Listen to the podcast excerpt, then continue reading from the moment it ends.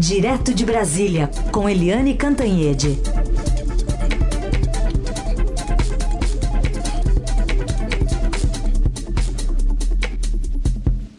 Oi, Eliane, bom dia. Bom dia, Raíssa e Carolina, ouvintes. Oi, Eliane, bom dia. Bom, começamos esta quinta-feira, né, com a Lava Jato prendendo o secretário de Transportes de São Paulo, o Alexandre Baldi, por supostos desvios na saúde. Ele que antes de integrar né, o governo de João Dória, foi deputado federal e ministro do ex-presidente Michel Temer. Exatamente. Hoje o, pres... o... presidente, imagina, a gente está tão acostumado a falar de presidente Jair Bolsonaro hoje, a gente desvia o foco para o governador de São Paulo, João Dória. Ele amanhece com mais notícias, né? 10 mil mortos na pandemia em São Paulo uh, e agora uma operação da Polícia Federal, que é uma operação grande, uma operação com seis mandatos e, de prisão e Uh, buscas em três estados. E o pior não é, né? Você com 10 mil mortos em São Paulo, o, o secretário de transportes, o Alexandre Baldi, está sendo preso exatamente por suposta uh, atuação aí, de suposto desvio exatamente na área de saúde. Ou seja, não dá para misturar uma coisa dessa, gente. É dinheiro da saúde numa pandemia e aí haver prisão do secretário sob suspeita exatamente de desvio na área da saúde. Quer dizer, é, como é que a população vê uma coisa dessas? Né? É, a suspeita é que o Baldi é, fazia pagamentos é, indevidos a organizações criminosas.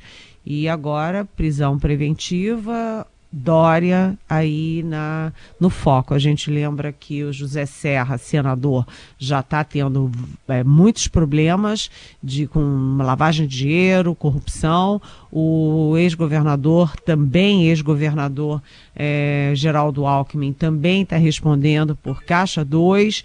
Enfim, é, isso é mais um, um problema para o PSDB. É claro que o João Dória não está envolvido com nada disso diretamente, mas é um secretário do governo dele e isso vai enfraquecendo, vai minando a força do PSDB às vésperas de uma eleição em que o partido é é, favorito, franco favorito em São Paulo com a candidatura à reeleição do prefeito Bruno Covas.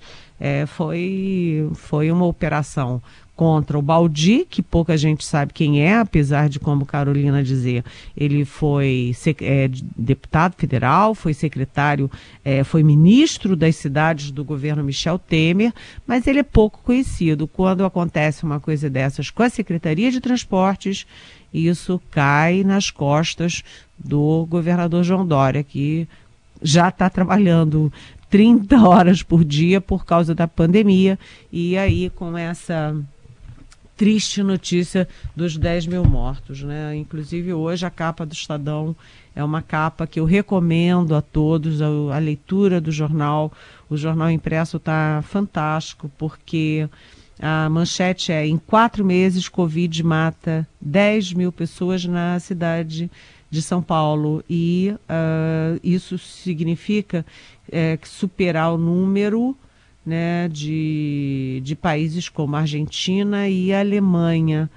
E agora, a, embora a doença tenha atingido primeiro os bairros centrais da capital, a periferia apresenta os maiores índices de óbitos. E aí vem uma sequência de fotos de personagens. Então, o jornal, nosso jornal, nosso Estadão, da vida, da voz, da, da das sensações, emoções e da tristeza individualmente, ou seja, esses números não são números, são pessoas que se vão deixando é, um rastro de tristeza nas suas famílias, entre seus amigos, entre os seus amores. Enfim, é, é muito triste e o jornal hoje está muito impactante. Sem dúvida. Em termos de Brasil, Eliane, números da pandemia, eu vou até atualizar aqui, o consórcio de imprensa divulgou agora cedinho o balanço, a primeira parcial do dia, que são três, né? Tem uma às oito da manhã, outra uma da tarde, depois às oito da noite, que é o consolidado. O Estadão participa desse consórcio. Já são 97.440 mortos e 2.868.053 casos confirmados.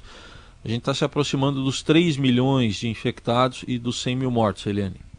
É, é exatamente, ou seja, é, os números são muito, muito poderosos, né? Porque chegar a 3 milhões de contaminados e chegar a 100 mil mortos é, é o segundo país mais é, atingido do planeta. O primeiro são os Estados Unidos, o segundo o Brasil e o pior, eu acho que a pior notícia disso tudo é que a gente chegou, a gente Brasil, né, chegou num platô e todo mundo imaginava o quê? Que houvesse um platô, uma estabilidade e pronto, e começasse a descer. E isso não está acontecendo. Esse platô, esses números de 1.033 mortos nas últimas 24 horas, como média, ou seja, morrendo mais de mil pessoas por dia, é um platô altíssimo e não cai. Ele está muito resiliente, num, num, num, parâmetro muito alto. Isso vem de final de maio, pegou junho inteiro, pegou julho inteiro e está se arrastando também por agosto. A expectativa de bater no pico, bater no platô e começar a cair não se confirma. Isso, é, além das vidas, obviamente, que é a coisa mais importante, isso significa é, primeiro, contaminação. Todos nós agora já temos um amigo, um colega, um vizinho, um parente, enfim, que pegou a doença. Eu mesmo estou com um grande amigo, querido amigo de muitos anos, que está em estado gravíssimo, entubado e a gente não sabe se ele vai ter condições de sair disso. Tomara Deus que, que, que saia. Ele tem 63 anos. E, enfim, a doença vai chegando perto e perto da gente. E também o seguinte: a, esse platô que vai resiliente, né, que vai se sustentando muito alto, também embaralha as projeções da economia, embaralha as, os projetos de recuperação da economia, porque lá no Ministério da Economia eles imaginavam que a essa altura, em agosto, as coisas estivessem melhor o próprio ministro eh, interino da saúde, o eterno eh, interino ministro Pazuello, ele imaginava que setembro, ali, início final de agosto, início de setembro, ele já pudesse pegar o boné e voltar para a tropa, voltar para o exército. Mas nada disso está se confirmando e vai confundindo o planejamento, a estratégia de saída da crise. Enquanto isso, a gente tem uma discussão muito mal conduzida, a meu ver, todo mundo barata, tonta, sobre volta ou não das escolas. O Bruno Covas, por exemplo, já resiste bastante à volta à escola na capital e que isso depende da área técnica da saúde. Enfim, gente, o Brasil está é, desgovernado nesse momento. Aliás, eu aproveito então para falar sobre essa conjuntura do Brasil, que acabou de sair os dados da PNAD contínua do IBGE. Taxa do desemprego no país foi de 13,3% no trimestre entre abril e junho desse ano, atingindo 2, 12 milhões e 800 mil pessoas. O país tem, portanto, 429 mil empregadores a menos nesse trimestre. Os números detalhados aqui já pelo broadcast traz é, indústria demitindo bastante, setor de comércio também, indústria demitindo mais de um milhão de trabalhadores neste, nesse trimestre e quase dois milhões de pessoas, né, de trabalhadores por conta, por conta própria também, a menos em um trimestre, né, nesse de, de abril e junho. O desempenho estava dentro das expectativas, mas representa uma alta de 1,1 ponto percentual em relação ao trimestre anterior, de janeiro a março. Eliane, nessa guerra que a gente está comentando aqui, você tem falado muito né, da cúpula do Ministério Público Federal e da Lava Jato. Agora tem um aliado aí do procurador Aras contra a Lava Jato e é somente o senador Flávio Bolsonaro. Pois é, Heisen, você sabe que essa entrevista do senador Flávio Bolsonaro, filho do presidente da República, ao jornal o Globo, é, causou um grande frisson, porque está sendo considerada uma espécie de pá de cal no discurso anticorrupção do presidente Jair Bolsonaro nas eleições de 2018. O presidente era o grande defensor da Lava Jato, os apoiadores dele, os eleitores dele eram todos é, era uma massa a favor da Lava Jato. O presidente botou o, é, o ministro Sérgio Moro na, no Ministério da Justiça. O Sérgio Moro abandonou uma carreira de juiz é, de 22 anos, quer dizer, sem retorno, para assumir esse combate à, à, à, corrupção, ao crime organizado, enfim, deu tudo errado. O Moro foi embora, deixou aí uma acusação e, contra o presidente Jair Bolsonaro, e ele, o presidente Bolsonaro está res, é, respondendo no Supremo Tribunal Federal por é, suspeita de intervenção política na Polícia Federal né? E agora, pá de cal, quando Flávio Bolsonaro apoia o Procurador-Geral da República, Augusto Aras, e critica a Lava Jato, ou seja, a família Bolsonaro tomou partido. O presidente Bolsonaro já está em campanha, viajando, colhendo not, é, votos, já está pensando ali em reformular o Bolsa Família é, para enfim, ter uma marca para a campanha da reeleição em 2022, mas olha, não contem com esse discurso pró-Lava Jato, porque esse não cola mais. Eliane, pergunta aqui do ouvinte Daniel. É, saiu em uma revista que o presidente Bolsonaro iria destituir os ministros do Supremo Tribunal Federal, né? Vou intervir. Isso foi em maio. E o Daniel pergunta: não se faz nada sobre esse assunto? Não se faz nada com essa notícia, publicada, na verdade, na revista Piauí? É, exatamente. Essa notícia, ontem eu fui jantar é, com uma chamada alta fonte do governo e a questão é o seguinte, essa, hum, essa essa informação da revista Piauí também é outra que está sacudindo aqui os bastidores de Brasília porque a informação é de que o presidente, em maio, teve um arroubo e queria ir lá no Supremo, enfim, destituir os ministros, intervir no próprio Supremo. Ele está sendo investigado pelo Supremo por intervenção na política na Polícia Federal. Imagina se ele chega lá no Supremo é, com uma audácia desse tamanho. É. Olha aqui, Daniel, essas coisas são mais bravatas do que realidade porque presidente da República não tem nem autonomia, nem autoridade para destituir ministros do Supremo Tribunal Federal. Né? Isso numa democracia, como é que o presidente vai lá e destitui é, ministros do Supremo. Mas o fato é que essa informação da revista Piauí está conectada com aqueles movimentos é, que a gente chama de manifestações golpistas, de bolsonaristas, que, ah, enfim, ameaçavam até, convocavam as pessoas para estuprar filhos de ministros do Supremo e que depois teve aquele outro grupelho lá no Supremo jogando fogos de artifício em cima do Supremo, é, gente na internet ameaçando entrar armado e dar tiro em ministro Supremo, a gente vê que essas coisas não eram isoladas, mas que tinham sim lá alguma inspiração, vamos dizer, de cima. É, essa reportagem é muito ruim para o presidente Jair Bolsonaro, mas não vai ter nenhum é, desdobramento prático, porque como você vai comprovar isso, como você vai investigar isso, é, é muito, muito bravata, né, Daniel? Mas fica o registro. Eliane, a Marta Klein tá, ela deve ter ouvido os últimos dias a gente você falar aqui sobre o, o Jairzinho Paz e Amor, né? E ela está perguntando o que que a Eliane acha aqui.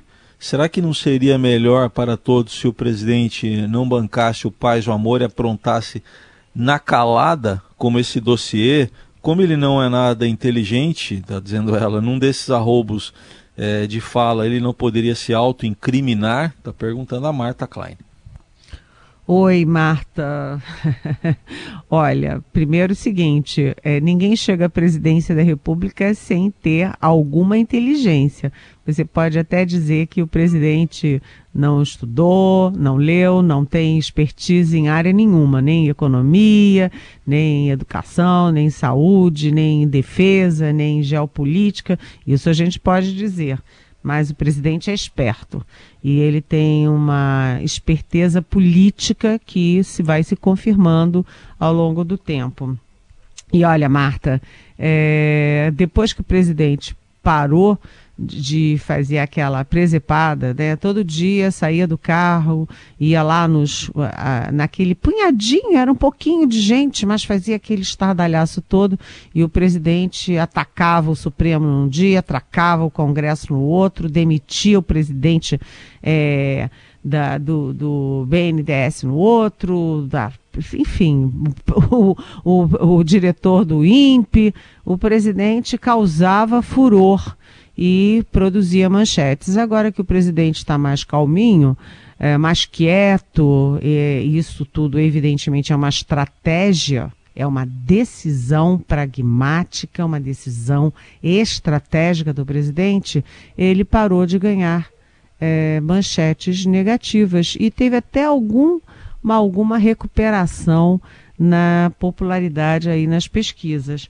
Agora, é, é isso que você disse, Marta, eu concordo. Enquanto ele está quietinho, as coisas estão borbulhando, as coisas estão acontecendo. Acontecendo no meio ambiente, que está destroçado, a imagem do Brasil continua destroçada, é, ninguém sabe o que está acontecendo no Ministério da Educação, ninguém sabe o que está acontecendo na cultura. É, e também né, na questão da pandemia. O presidente continua insistindo com essa coisa de não usar máscara, de ir para padaria, de fazer aglomeração. E o principal é o que você mesmo citou, Marta: esse dossiê do Ministério da Justiça, é, tipo SNI, realmente é totalmente fora de hora e o presidente pode não se manifestar, mas o Congresso está cobrando explicações do ministro da Justiça, André Mendonça, o Supremo Tribunal Federal está cobrando explicações do ministro da Justiça. E nós, sociedade, também queremos saber que história é essa de dossiê com foto e tudo, dados e, e tudo que o governo está fazendo contra adversários. Aliás, dossiês contra antifascistas.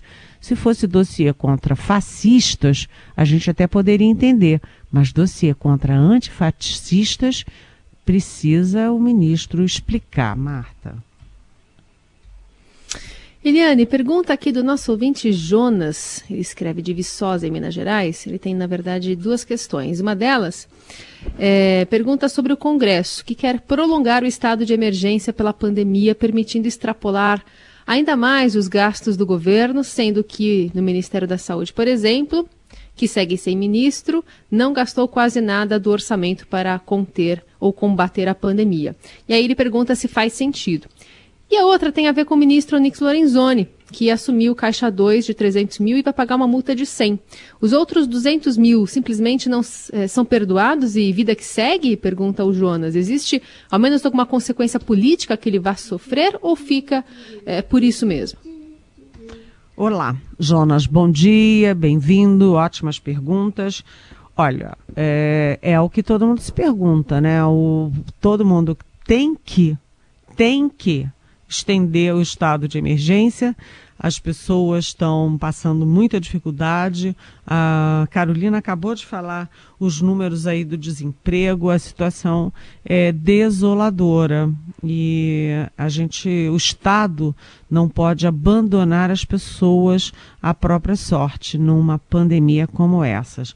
Então, prorrogar o estado de emergência é correto, apesar do custo, apesar das contas públicas estouradas, não tem o que fazer. Estado é para proteger quem precisa, né?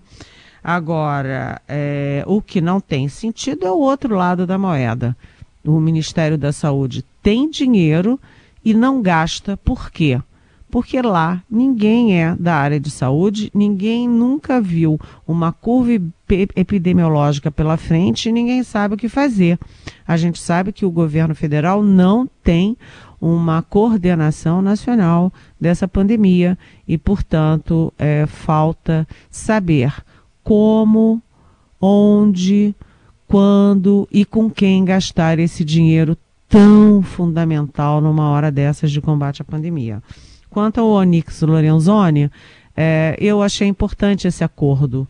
Sabe por quê, Jonas? Porque, como eu sempre digo, essa coisa da Caixa 2 de campanha virou é, uma coisa da cultura brasileira em todos os estados, no Congresso Nacional, é, da cultura. Você não pode simplesmente é, fechar o Congresso, fechar tudo e é, fechar as assembleias. Então é melhor. Eu achei importante o ministro assumir que fez, né, se dispor a pagar uma uma multa bastante alta. Agora, ele não devolve por quê? Porque ele usou efetivamente o dinheiro de, na campanha ele comprova que usou o dinheiro na campanha. Ou seja, o dinheiro não entrou no bolso dele, não entrou numa conta na Suíça, não, não favoreceu o filho, a mulher, sei lá quem. Então, é, eu até gosto da ideia de que todos que fizeram Caixa 2 assumam, pagam, paguem uma boa de uma multa e, e se é, vire essa página e comece se a fazer uma política mais limpa, mais clara, e isso é a tal da reforma político-eleitoral que todo mundo sempre torce, né, e que nunca acontece. Muito bem. Vamos só chamar o nosso ouvinte, daqui a pouquinho tem uma live com você, né, Eliane, no, no, aqui no Estadão. Exatamente. Olha, que bom que você falou isso, porque é uma live que vai ser muito, muito bacana. É uma live sobre a retomada verde, sobre meio ambiente e com cinco deputados excelentes que estão cuidando disso. Alessandro Molon, uh, o Henrico Mizazzi, o Rodrigo Agostinho, o Zé Vitor e o Zé Silva. Todos eles são envolvidos, estão fazendo um grupo para retomar, para esquentar o debate sobre meio ambiente. Vocês todos, nossos ouvintes, são bem-vindos e será transmitido em todas as plataformas do nosso Estadão. Começa às 10 horas, 10 às 11, até lá. Muito bem. Eliane Cantanhede, se despedindo da gente. Amanhã ela volta sempre a partir das 9 aqui no Jornal Eldorado. Obrigada, Eliane. Bom, bom debate, bom evento para você logo mais e até amanhã. Até amanhã. Beijão.